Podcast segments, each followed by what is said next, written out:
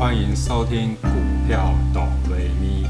今天的主题是我的债券获利了。这两天打开我的债券库存明细，发现我的债券报酬已经悄悄的转为正了。虽然比不上这一波十一月股市的反弹，但心中还是蛮开心的。此时我的脑海浮出了一个画面。二零零八年，NBA 球星 Paul Pierce 率领塞尔迪克队拿下了总冠军，说了那句话 “I told you”。回首今年的六月及八月，我分别买入了各一笔美国公司债。在今年的二月初，我便开始挑选我喜欢的公司债，并持续追踪它的价格。随着联准会不断的大步升息。眼看着债券价格跌到了我心中理想的价位，于是我便买进了我第一笔债券。此时虽然很多债券专家说可以再等等，但就我的投资角度来看，其实是可以开始进场了。于是我便买进了奥茨雅，也就是 M.O 这间烟草产业的公司债。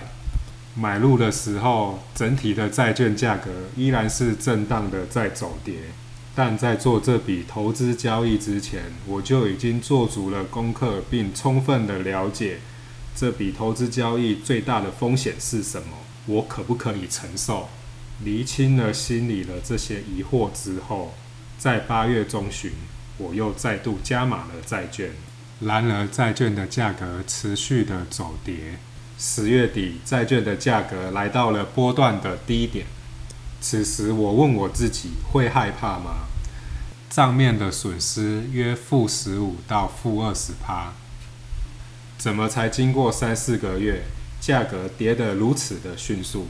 此时，我的心里又想起了 Paul Pierce 拿下总冠军说的那句话，我心情瞬间冷静了下来。